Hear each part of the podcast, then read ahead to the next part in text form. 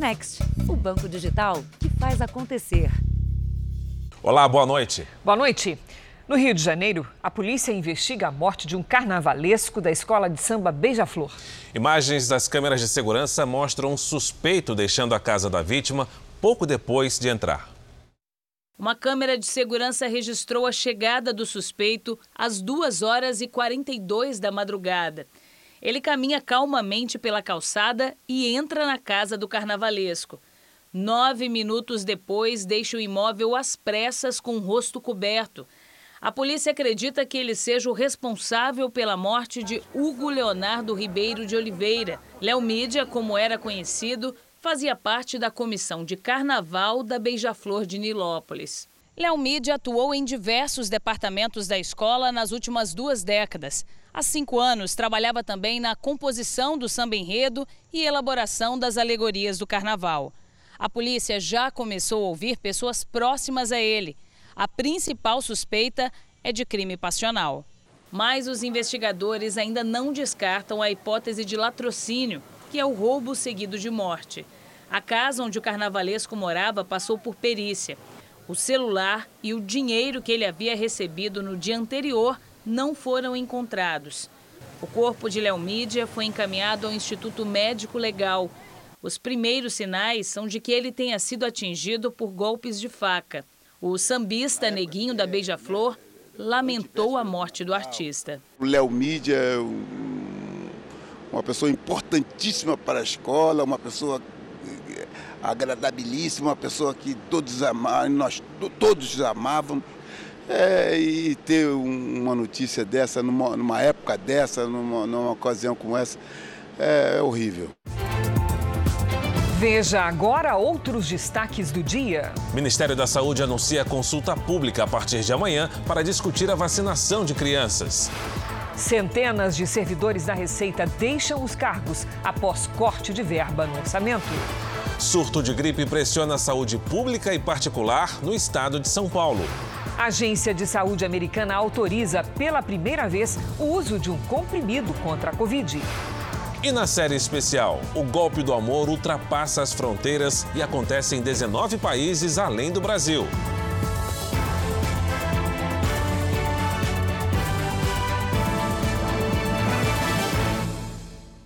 Oferecimento Bradesco. Em 2022, compartilhe o seu brilho.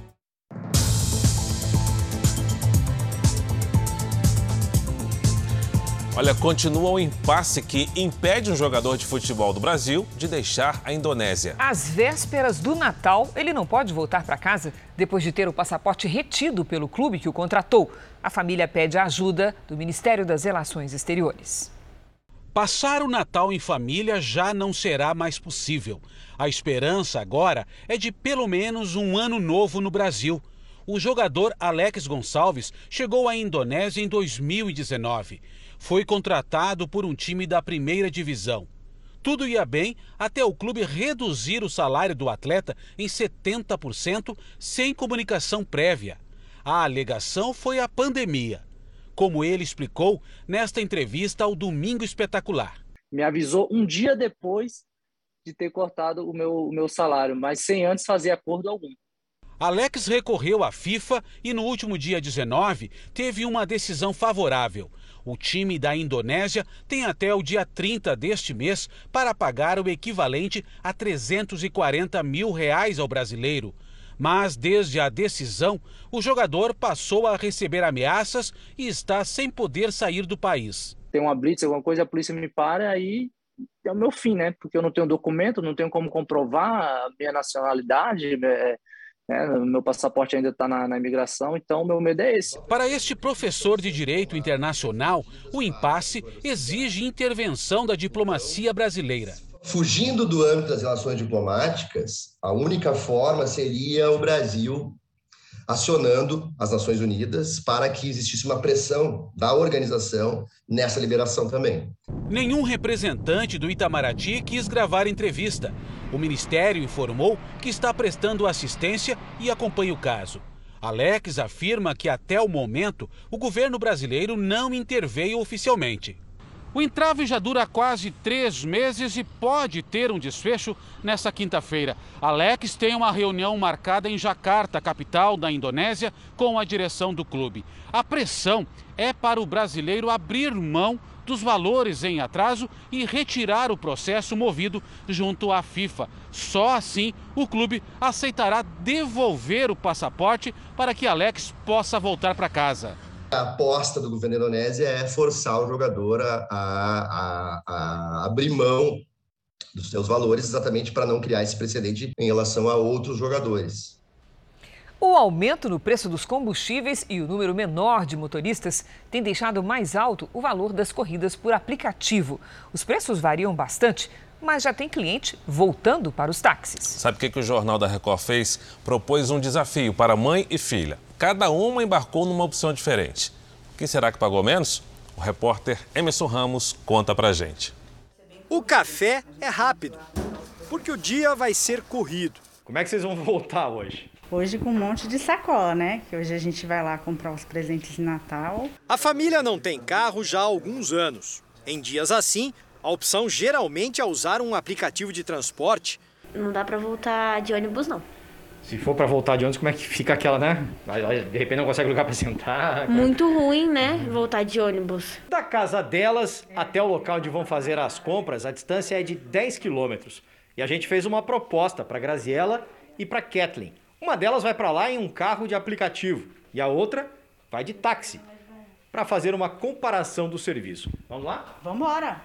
Com um ponto perto de casa, o táxi para Graziella chega em poucos minutos. Bom dia, tudo bem? O carro de aplicativo que vai levar a Kathleen também não demora. No caminho, o taxista conta que a quantidade de clientes vem aumentando. A demanda foi um, tá um pouco. Tá, tá crescendo, né? No carro de aplicativo, o motorista diz que a rotina não tem sido fácil por causa da alta no preço do combustível. O aumento da, da gasolina em si não acompanha o preço do, do retorno do aplicativo para nós, né? Não tá acompanha. difícil de trabalhar. Tá muito difícil. O caminho dos motoristas até a região de comércio popular do Brás tem trânsito. Em alguns pontos, é inevitável ficar parado.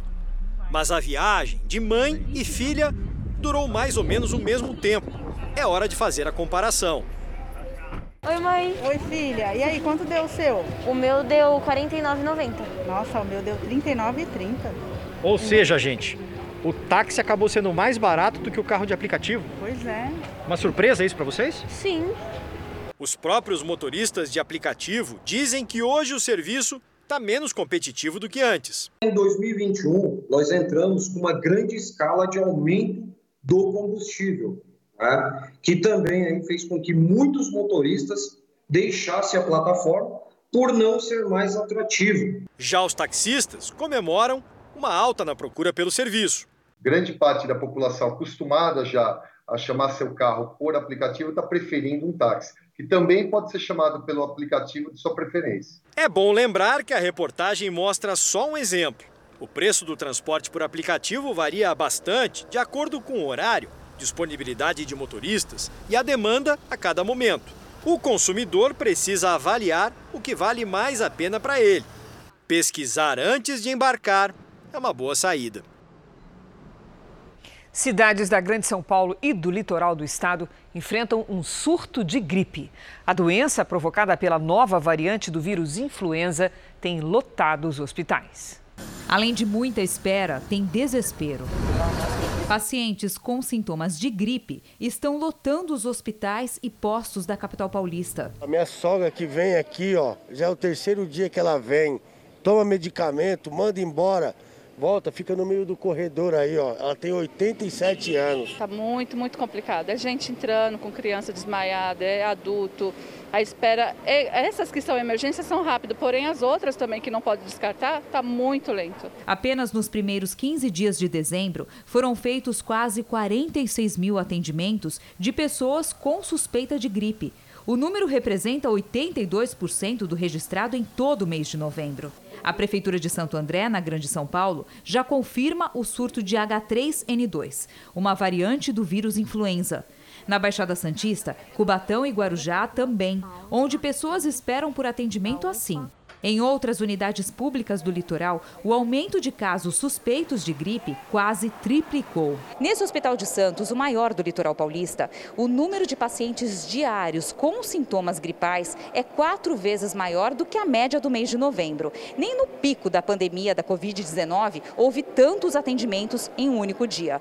Para atender essa demanda, a direção do hospital precisou se adaptar. Este espaço, que era exclusivo da ortopedia, agora é a sala de espera dos casos suspeitos de gripe. Isso foi o que a gente aprendeu com o Covid, né? Isolar, conter a doença para evitar uma transmissão. Então, os pacientes estão aqui, nós estamos fazendo acolhimento, atendimento e nos próximos dias deve estar chegando até o exame para fazer o diagnóstico do influenza aqui. Regina sentiu fortes dores no corpo, teve muita febre e procurou o pronto-socorro. Não dá vontade de fazer nada, nada, nada. Você não tem, parece que as pernas estão moles, você não tem força. A gripe causa menos internações e mortes do que a Covid-19, mas em grupos de risco é uma doença preocupante. O H3N2 não estava no componente vacinal da vacina 2021. Então, a minha recomendação para as pessoas se prevenirem da influenza atual é que elas usem máscara, evitem aglomeração, tenham boas práticas de higiene e etiqueta respiratória. E lembrando que em 2022 tem que se vacinar contra influenza e essa cepa estará contemplada na vacina no modelo 2022. Já nos Estados Unidos, a Agência Reguladora de Medicamentos autorizou o uso emergencial da pílula da Pfizer contra a Covid-19. É o primeiro tratamento a usar um comprimido que pode ser tomado em casa a receber o sinal verde. Dados do ensaio clínico da farmacêutica mostraram que o medicamento antiviral foi 89% eficaz na prevenção de internações e mortes de pacientes de grupos de risco, que são mais propensos a desenvolver a forma grave da Covid. Segundo o estudo, o comprimido também tem se mostrado eficaz contra a variante Omicron. Segundo a agência reguladora de medicamentos aqui do país, o remédio deve ser prescrito por um médico depois de confirmado o diagnóstico da doença, dentro de cinco dias após o início dos sintomas. A agência ressalta que o comprimido não está autorizado como tratamento preventivo e a Pfizer alerta que ele não substitui a vacina. A autorização definitiva depende do Centro de Controle e Prevenção de Doenças dos Estados Unidos. A Casa Branca encomendou 10 milhões de pílulas, pelo equivalente a 30 bilhões de reais. O coronavírus foi a terceira principal causa das mortes no país no ano passado, atrás apenas de ataques do coração e câncer. Segundo dados oficiais, a pandemia foi um dos fatores que influenciaram a queda na expectativa de vida nos Estados Unidos. O índice caiu para 77 anos, um ano e oito meses a menos que em 2019. Foi a maior redução na expectativa de vida desde a Segunda Guerra Mundial. E a África do Sul, que é o país onde a variante Omicron foi descoberta, traz boas notícias sobre o comportamento dessa cepa do coronavírus. Um estudo realizado no país concluiu que a Omicron é menos letal do que as outras variantes do coronavírus. A chance de um infectado ser hospitalizado é 70% menor que a de um doente com a variante Delta e 80% menor que a de um paciente com cepas anteriores do vírus. A pesquisa do Instituto Nacional de Doenças Transmissíveis analisou mais de 160 mil pessoas de outubro a dezembro deste ano. O estudo ainda precisa ser revisado por outros cientistas para ter maior validade internacional. Também na África do Sul, o número de novas infecções passou a cair um mês depois de a variante ter sido descoberta, o que levanta a possibilidade de que o ciclo da Omicron seja mais curto se comparado a outras formas do coronavírus. Veja a seguir: estrangeiros que moram no Brasil entram no radar dos Estados Unidos pela suspeita de ligação com a rede terrorista Al-Qaeda. E na série especial, o golpe do amor em 20 países. No Brasil, as vítimas perderam mais de 24 milhões de reais.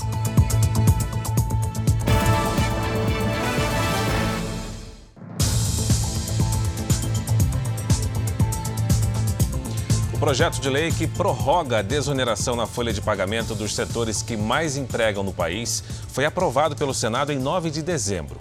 Desde então, só falta a assinatura do presidente Jair Bolsonaro para ela passar a valer, o que não foi feito até agora. A medida é tida por especialistas como fundamental para preservar empregos e estimular contratações. O presidente Bolsonaro está de folga no litoral paulista. Para a desoneração continuar, seria necessário que ele sancionasse a lei até o fim do ano.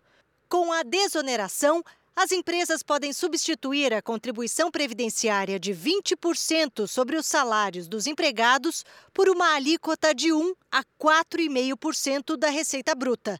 A regra atinge 17 setores da economia, que geram ao todo 6 milhões de empregos. É importantíssimo para todos os setores, independentemente se for de serviço ou não, mas para o serviço é mais ainda porque é o maior empregador do país, então esse setor é que alavanca o emprego no país. Essa desoneração diminui a carga tributária sobre o emprego você não pode onerar no momento de crise, no momento que você precisa aumentar o emprego, você onerar o trabalho.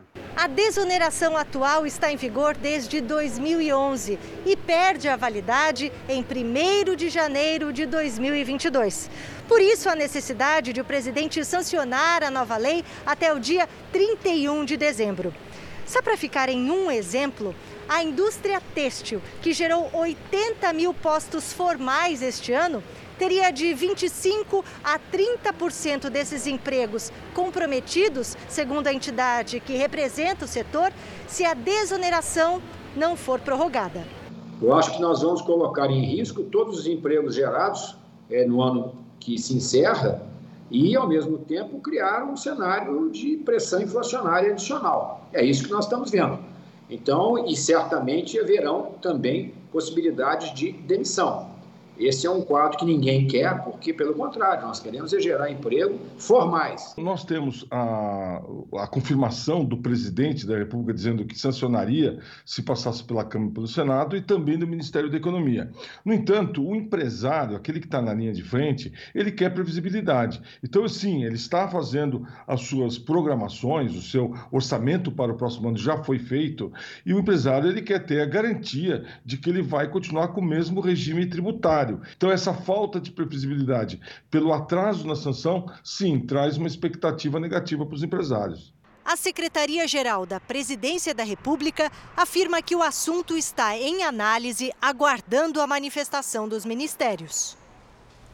Uma pesquisa do Hospital das Clínicas de São Paulo constatou que os voluntários que se vacinaram com duas doses da Coronavac e uma terceira da Pfizer alcançaram quase 100% de proteção contra a Covid-19. Agora que o prazo para a dose de reforço foi reduzido para quatro meses, é comum ver cada vez mais jovens na fila. É muito importante a, a vacinação, tanto a primeira, quanto a segunda e quanto a terceira. O tempo de espera nos postos de saúde também é cada vez menor. Eu acredito muito na vacina.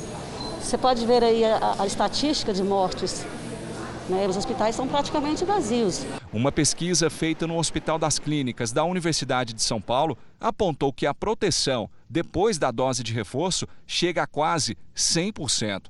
Participaram da pesquisa 1.310 colaboradores do hospital. Todos tinham sido imunizados com a Coronavac. Depois da primeira dose, a produção de anticorpos era menor que 30%. Subiu para quase 90% com a segunda dose depois da terceira dose com a Pfizer, o índice foi de 99,7%. A responsável pelo estudo explica que a produção de anticorpos com as vacinas combinadas impediu que fossem registradas mortes e casos graves da doença entre os voluntários do estudo. Nenhuma forma grave de doença, nenhuma hospitalização após a terceira dose. É, é importante é, esse dado porque o que, que nós estamos acompanhando já no, no Reino Unido, né? Que a Omicron está já bastante é, circulando lá com uma população bastante elevada, na própria África do Sul. Que houve uma sobrecarga no sistema de saúde, aumentou o número de hospitalizações lá, mas principalmente na Europa entre os não vacinados.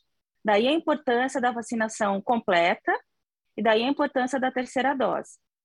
É a prova de que as vacinas funcionam a dúvida que fica agora é por quanto tempo. Nós acreditamos que pelo menos uma vez por ano, anualmente, será necessário a realização da vacina. E tudo vai depender do número de variantes, de como a pandemia vai se comportar a partir de agora. Veja a seguir.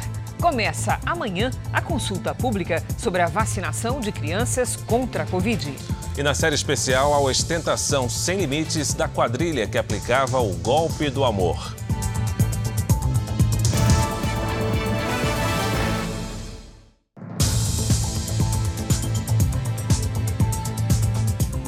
Os Estados Unidos anunciaram sanções a três estrangeiros que moram no Brasil por suposto vínculo com o grupo terrorista Al-Qaeda. De acordo com o Departamento do Tesouro, dois egípcios e um libanês teriam patrocinado ou fornecido apoio financeiro, tecnológico, bens ou serviços ao grupo terrorista.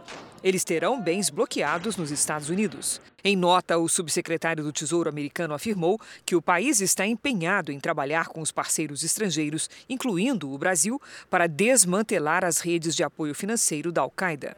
O grupo terrorista foi responsável pelos atentados de 11 de setembro, há mais de 20 anos, nos Estados Unidos. Na ocasião, quase 3 mil pessoas morreram. Pelo menos duas empresas de imóveis também foram alvos das sanções americanas. A repórter Giovana Rizardo foi até uma das companhias que supostamente estariam envolvidas com a Al-Qaeda e traz outras informações. Giovana, boa noite para você. Boa noite, Fara. Boa noite, Cris. Boa noite a todos. Eu estive agora há pouco em uma das empresas que foi mencionada pelo Departamento do Tesouro americano. Por lá não havia nenhuma movimentação, apenas um suposto funcionário dessa empresa que fabrica box para colchões e que disse trabalhar lá há cerca de dois anos. Ele confirmou que um egípcio é dono e que, inclusive, foi vendida por um libanês, essa empresa que trabalha ali no bairro. Além disso, ele também negou qualquer vínculo com a Al-Qaeda, fez questão de ressaltar que já houve outras situações em que a idoneidade deles foi questionada. Além disso, também falou que vários brasileiros trabalham na empresa e que tem uma boa relação com os brasileiros e também com a vizinhança. Fara e Cris. Obrigado pelas informações, Giovana. O governo começa amanhã uma consulta pública sobre a vacinação em crianças. Já a Anvisa divulgou hoje um relatório em que defende a segurança da vacina da Pfizer para esse público. Sobre a Coronavac, a agência pediu mais informações. Os termos da consulta pública foram publicados no Diário Oficial de hoje. O Ministério da Saúde determinou a participação da sociedade no debate do tema por considerar que a autorização dada pela Anvisa na semana passada não é suficiente para iniciar a vacinação de crianças com idades entre 5 e 11 anos. A consulta começa amanhã e vai até 2 de janeiro. Para participar, os interessados terão de apresentar documentos, conforme estará na página oficial do Ministério da Saúde na internet.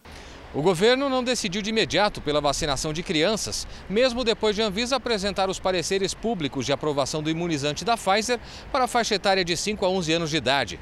O governo tem de dar uma resposta sobre o cronograma da imunização ao ministro Ricardo Lewandowski do Supremo Tribunal Federal até 5 de janeiro. Em relatório, a Anvisa afirma que a vacina da Pfizer, quando administrada no esquema de duas doses em crianças de 5 a 11 anos de idade, é segura e eficaz na prevenção da Covid-19. Especialistas defendem a vacinação imediata das crianças. Não há por que retardar a vacinação dessas crianças, uma vez que já estão já está disponível pelo menos uma vacina. É um direito que nossas crianças têm de estarem protegidas. É hora de prevenção, é hora de celeridade. Hoje, a Anvisa enviou também uma exigência técnica sobre o pedido de adoção da vacina Coronavac para crianças. A agência solicitou ao Butantan que sejam enviadas mais informações. Em nota, o Instituto Butantan disse que foi surpreendido pela decisão da agência e que já apresentou três dossiês com os dados. Doze dias depois de um ataque hacker, os sistemas do Ministério da Saúde, como o Conect SUS, continuam fora do ar. A França começou a campanha de vacinação contra a Covid para crianças de 5 a 11 anos. Mais de 5 milhões de meninos e meninas dessa faixa etária já podem receber a versão pediátrica da vacina da Pfizer. Desde 15 de dezembro, o país aplica o imunizante em crianças com comorbidades. O Reino Unido também aprovou hoje a imunização do grupo, após a Agência de Medicamentos Britânica determinar que a dose é segura e eficaz. Ao menos 16 países já começaram a imunizar crianças. O Orçamento Geral da União causou insatisfação em pelo menos uma categoria. Um dia depois da aprovação pelo Congresso, centenas de auditores da Receita Federal pediram demissão dos cargos de confiança. Cerca de 500 chefes das unidades da Receita Federal de todo o país pediram para deixar os cargos de confiança, mas seguem como servidores do órgão. A informação é do sindicato que representa os auditores fiscais. A categoria reclama de cortes de mais de 50% no orçamento do órgão e ameaça até greve, porque também não vai receber o bônus que estava previsto. O Ministério da Economia e a Receita Federal não vão se pronunciar. Existe a preocupação no governo de que a reação dentro da Receita Federal se espalhe para outros órgãos. Eu conversei com ministros que me disseram que alguns integrantes do governo classificam como arriscada a estratégia de dar aumento para uma categoria isolada. O temor é de que os insatisfeitos batam nas portas dos gabinetes. A decisão de conceder reajuste apenas para os agentes federais de segurança pública foi do presidente Jair Bolsonaro. O orçamento para 2022, aprovado pelo Congresso, traz outras alterações. O salário mínimo vai subir para algo em torno de R$ 1.210, um aumento de 110 reais. O teto para o pagamento dos benefícios do INSS também sobe para pouco mais de 7 mil a partir de janeiro. O reajuste no salário mínimo de pouco mais de 10% será para cobrir a inflação deste ano. Não houve aumento real. Os gastos que estão ligados ao salário mínimo representam mais ou menos 20% do total do orçamento.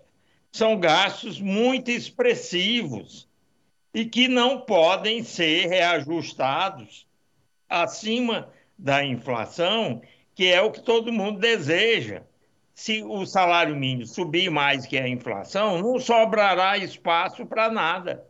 Os parlamentares afirmam que o Congresso se preocupou em preservar o poder de compra do salário mínimo.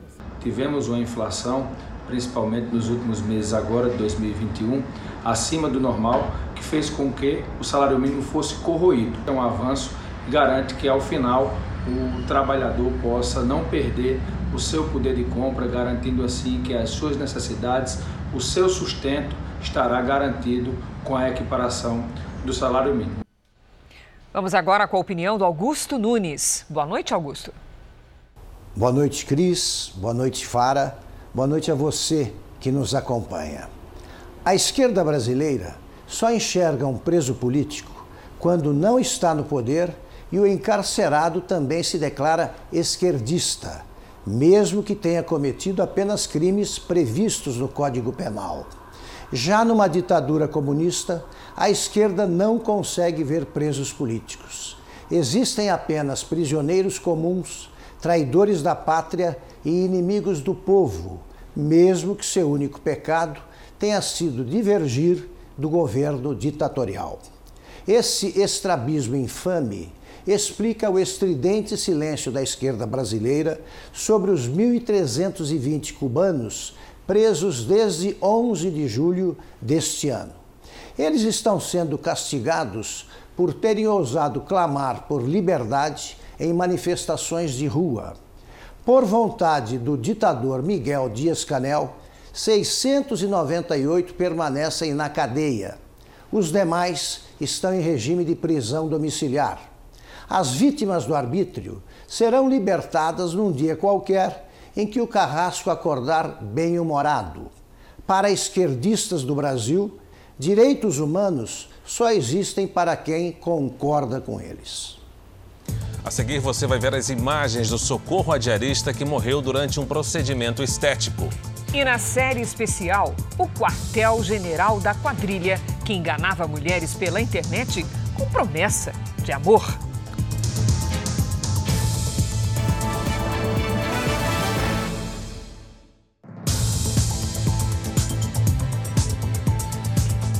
A polícia do Rio espera concluir em uma semana o inquérito que apura a morte de uma diarista depois de um procedimento estético. Adriana Rezende, a nossa repórter no Rio, tem as informações. Boa noite, Adriana. Olá, boa noite, Cris. Boa noite, Fara. Hoje a polícia divulgou imagens que mostram o momento em que Maria Jandimar Rodrigues deixa a sala onde era submetida a uma hidrolipo. Ela aparece amparada em uma cadeira de rodas pelo médico e funcionários da clínica. Depois é conduzida para o elevador até ser levada ao pátio onde morreu no último dia 17. O médico colombiano Brad Alberto Castridjon disse em depoimento que prestou socorro à diarista que pode ter omitido problemas de saúde saúde nas consultas. Ele teve o passaporte apreendido para não fugir do país. Cris Fara. Obrigada, Adriana. A chefe de gabinete do governo do Acre, Rosângela Gama, foi presa em uma operação da Polícia Federal. Foi a segunda fase da Operação Ptolomeu, que investiga crimes de corrupção e lavagem de dinheiro supostamente cometidos por integrantes do governo do Acre. Por meio de nota, Gladson Cameli, governador, afirma colaborar com todos os passos da investigação. A defesa de Rosângela afirma que ela deve se pronunciar no momento oportuno. A polícia acredita que servidores públicos ligados aos crimes destruíram provas para dificultar a investigação. Cinco mandados de busca e apreensão foram cumpridos na capital do estado, Rio Branco, em endereços ligados a suspeitos de obstruir a investigação policial.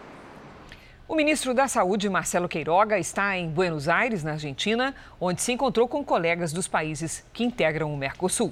O assunto do encontro foi a pandemia e o avanço da variante Omicron. Queiroga falou com exclusividade a repórter do Jornal da Record, Ingrid Gribel.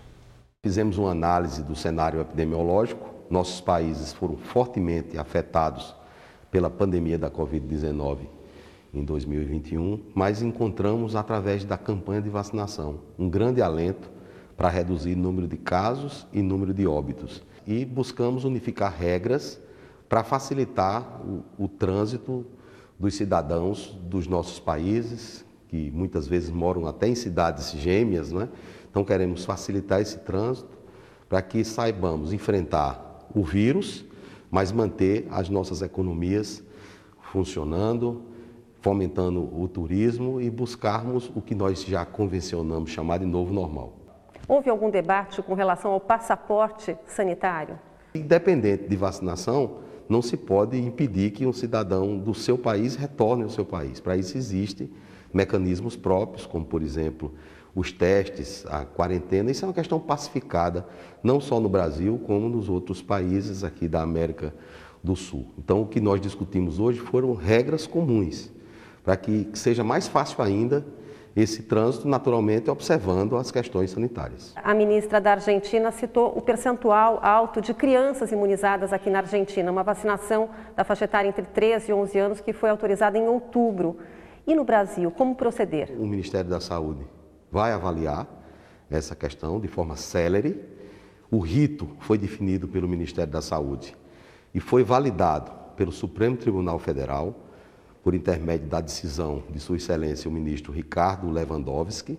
Amanhã devemos colocar em consulta pública a proposta do Ministério da Saúde para que a sociedade discuta. Depois faremos uma audiência pública, ampliar esse debate e já no dia 5 o Ministério da Saúde definirá se a proposta colocada em consulta pública amanhã será aprovada na íntegra ou se sofrerá algum tipo de modificação. O fato é que nós temos doses disponíveis para todas as faixas etárias incluídas no Programa Nacional de Imunização. Enfim, até dezembro de 2022, o Brasil vai ter entregue mais de 700 milhões de doses de vacina.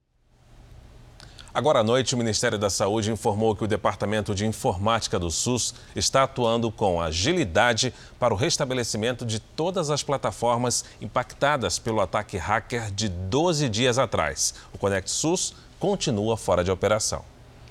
Quarta-feira de temporais na Bahia. Em 12 horas, algumas cidades registraram a quantidade de chuva esperada para o mês inteiro. Vamos conversar com a Lidiane Sayuri. Lid, o estado já muito castigado pelas chuvas, o sul da Bahia. Como é que vai ser nos próximos dias ali? Infelizmente, com mais chuva e alertas, viu, Cris? Boa noite para você, Fara. Boa noite a todos que nos acompanham. As nuvens de chuva estão concentradas sobre o Nordeste. E para completar, uma frente fria perto do Espírito Santo segue em direção a Bahia. A quantidade de água é alta e por isso tem alerta de transtornos nos próximos dias para o norte capixaba, Vale do Jequitinhonha e sul da Bahia. Nas outras áreas do Sudeste do Nordeste, em todos os estados do Norte e do Centro-Oeste, previsão de pancadas rápidas nesta quinta-feira. Tempo firme nas áreas claras do mapa.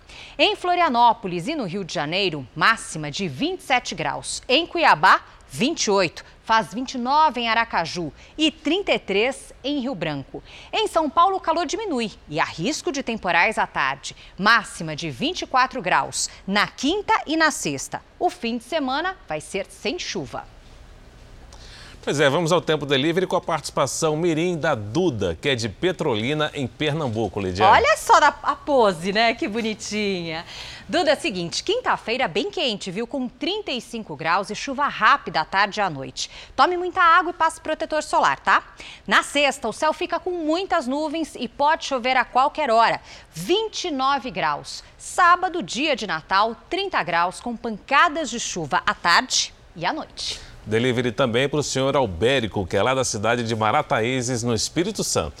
Vamos lá. Oi, seu Albérico. A quinta-feira será o dia com mais chuva. À tarde faz até 28 graus. Na sexta pode chover rápido e faz 26. No sábado, 27, com pancadas de chuva à tarde e à noite. Faça como eles e participe também aqui do nosso Tempo Delivery pelas redes sociais. Basta enviar uma mensagem com a hashtag você no JR. Boa noite, gente. Obrigado, Lid. Valeu, Lidi. O Jornal da Record faz agora um convite para você ajudar na campanha da Abades. A Abades é uma instituição sem fins lucrativos que trabalha no desenvolvimento de crianças com deficiência intelectual e autismo. Veja como participar. Quem quiser ajudar pode entrar nessa corrente do bem e doar o valor que puder. É só ligar 0500 508 0707 para doar 7 reais. 0500 508 0720 para doar 20 reais.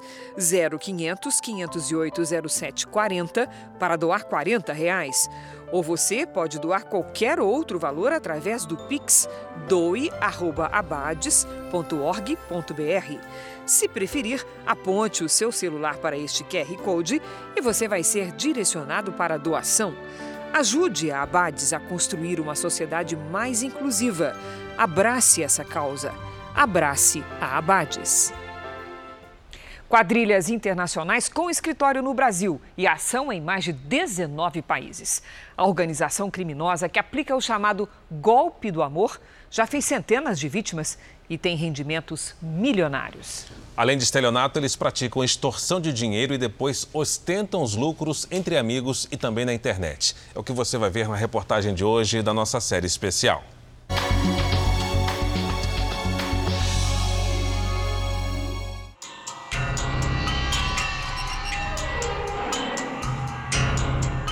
Basta um suspiro. E uma pessoa solitária se torna vítima de um golpe milionário. Em Minas Gerais, esta mulher foi enganada pelo golpe do amor. O suposto pretendente, criado pela quadrilha, era um soldado americano no Afeganistão. Teve até pedido de casamento. E estava muito difícil para ele, que tinha uma filha no orfanato. Então ele precisava ser retirado, sair dali o mais rápido possível, que ele era um viúvo, e salvar a filha dele. O golpe que permite cenas surreais. A ostentação sem limites acontece numa festa na Nigéria. Integrantes da quadrilha jogam dinheiro no chão para comemorar o casamento de um membro do grupo. No Brasil, a quadrilha tinha até quartel-general. Essa é a loja Unidade Autônoma 30. Até pouco tempo, as reuniões do grupo aconteciam nessas salas, no centro de São Paulo, compradas com o dinheiro dos golpes. Todas fechadas pela polícia. Os investigadores mapearam o passo a passo da organização criminosa e descobriram que os golpistas movimentavam milhões de reais pela internet. Tudo por meio de um golpe de sedução. Núcleo de jornalismo investigativo da Record TV teve acesso a milhares de páginas da denúncia apresentada pelo Ministério Público à Justiça sobre a quadrilha do golpe do amor. O grupo, liderado por nigerianos, enganou pessoas em diversos estados do país. A investigação conseguiu confirmar que, ao todo, mais de 24 milhões de reais foram depositados pelas vítimas do golpe. Mas esse número pode passar de 100 milhões. Na verdade, essas vítimas elas são escolhidas eh, nas redes sociais, então nós, nós temos a praxe e rotina, ou a maior parte das pessoas, de colocarem todas as suas intimidades em redes sociais. Então são pessoas que postam fotos de viagens, são pessoas que postam frases de efeito, frases de impacto. O perfil do ser humano ele está posto nessa rede social. A polícia de São Paulo descobriu que os criminosos agiam de maneira simultânea no Brasil e em outros 19 países. As vítimas eram sempre pessoas em situação vulnerável. Mas, de acordo com o Ministério Público, os nigerianos também são acusados de tráfico de drogas e extorsão. Segundo as investigações, quando alguém desconfiava do golpe, os integrantes da quadrilha usavam documentos, informações confidenciais e até fotos íntimas para exigir dinheiro das vítimas. O lucro dos crimes era dividido entre os compatriotas, como mostra essa gravação telefônica. Um integrante da quadrilha cobra dinheiro de uma correntista. Aquele que está na conta dela, ela mandou para mim 30 mil, entendeu? Então está faltando 70 mil na conta de, da Soraya, tem 70, mas da, da Cássia tem 30. O dinheiro do golpe virava presentes caros. Nessa foto, o nigeriano Somadina Stanley, conhecido como Smart, dá um carro de luxo a Shibui Kofor, o Shiboy, um fake lover da quadrilha, responsável por seduzir as vítimas na internet. As fotos das reuniões e comemorações entre eles eram postadas nas redes sociais, até mesmo das viagens internacionais. Para compreender, eu aplico o golpe na senhora Maria, ela, ela cai, ela acha que nós temos um relacionamento, ela me manda fotos dela, ela me manda até fotos íntimas ou vídeos íntimos. Em um determinado momento, ela passa a ser vítima do estelionato, então ela deposita vários valores. No final, ela é vítima de extorsão e ela é sugada até o final. Ela é descartada, porque ela pagou tudo que ela podia. Só que eu tenho as fotos e os vídeos dela. Com essas fotos e os vídeos da Dona Maria, eu crio o fake da Perla. Então eu tenho os dados de uma pessoa real com informações falsas de origem e eu consigo seduzir um homem. O crime deu tão certo que os depósitos eram frequentes. Nesta outra gravação, duas correntistas recrutadas pela quadrilha discutem sobre quanto dinheiro sacar das contas. Você pode mandar até 10, porque aí você tira 5 em um, 5 no outro. Tá, então eu vou mandar agora.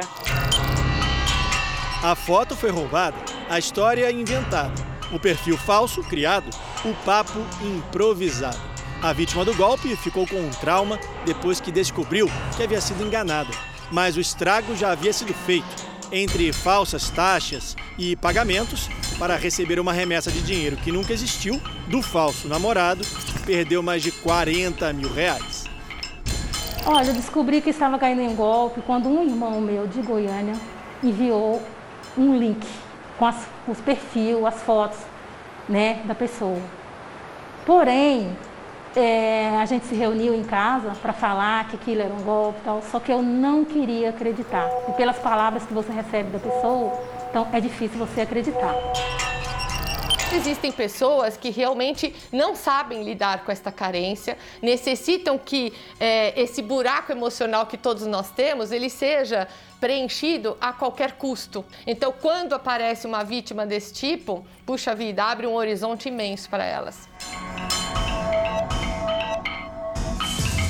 O Jornal da Record termina aqui. A edição de hoje na íntegra e também a nossa versão em podcast estão no Play Plus e em todas as nossas plataformas digitais. E à meia-noite e meia tem mais Jornal da Record. Fique agora com a Bíblia. Episódio de hoje: Isaac e Rebeca. A gente se vê amanhã. Até lá. Excelente noite para você e até amanhã.